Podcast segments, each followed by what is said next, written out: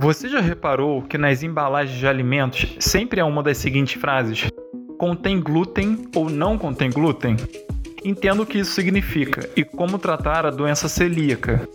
Escute agora o Momento Saúde Naval com a primeira-tenente Ana Stenzel, nutricionista da Escola Naval. A doença celíaca é uma doença de caráter autoimune que ocorre devido à exposição ao glúten e que afeta o intestino delgado de indivíduos geneticamente predispostos. Na prática, o que acontece é que uma pessoa com doença celíaca não é capaz de absorver o glúten.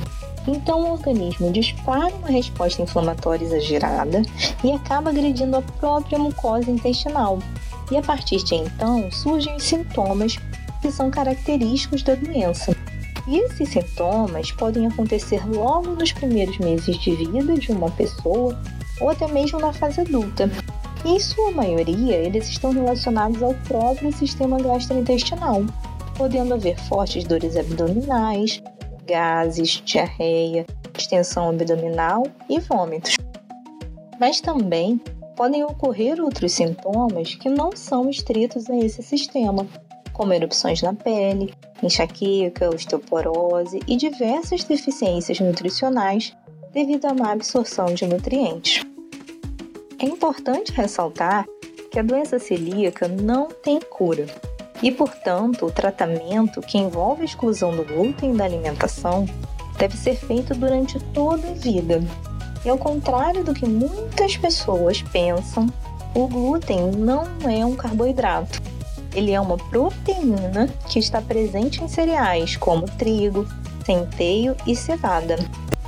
É muito comum as pessoas perguntarem o que podem ou não comer, pois muitas dúvidas surgem em torno da alimentação.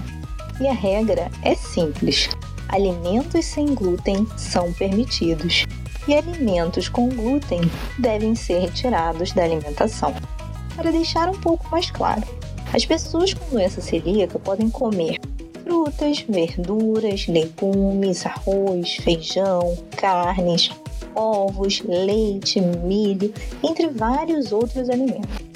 E devem eliminar da sua rotina alimentar os que são derivados de trigo, centeio, cevada e malte, como pães, bolos, biscoitos, algumas massas e cerveja.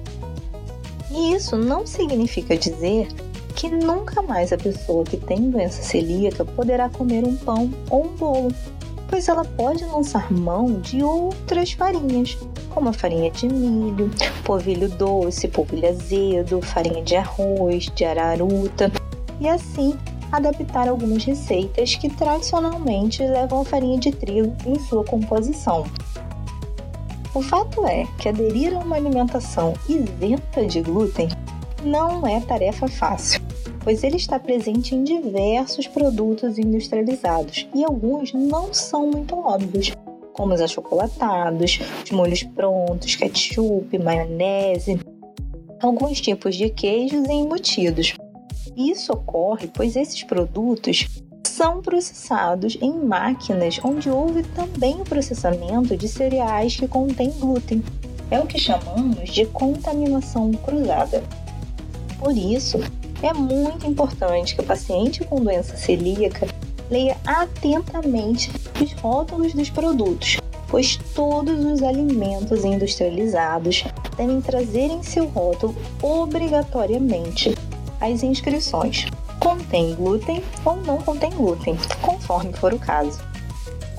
E para finalizar, um outro cuidado a ser tomado é que ao comer nas ruas, em restaurantes, lanchonetes e em outros estabelecimentos, não se deve confiar em alimentos cuja procedência é desconhecida ou cujo processo de manipulação não é confiável. Um exemplo: batata. É um alimento que naturalmente não contém glúten, mas se ela for frita em um recipiente no qual já ocorreu a fritura de algum alimento empanado com farinha de trigo, pode ter acontecido contaminação cruzada. E assim, ao ingerir a batata frita, uma pessoa com doença celíaca pode acabar passando mal. Bom, então caso haja suspeita de doença celíaca, o recomendável é procurar um médico especializado, como um gastroenterologista. E se o diagnóstico for confirmado, o nutricionista é o profissional indicado para tirar as dúvidas sobre a dieta sem glúten, os cuidados a serem tomados com a alimentação e a melhor forma de substituir os itens que não podem ser consumidos. Até a próxima! Muita gente tem e não sabe. 17 de maio, Dia Mundial de Conscientização sobre a Doença Celíaca. Fique atento e ouça os outros podcasts do Momento Saúde Naval.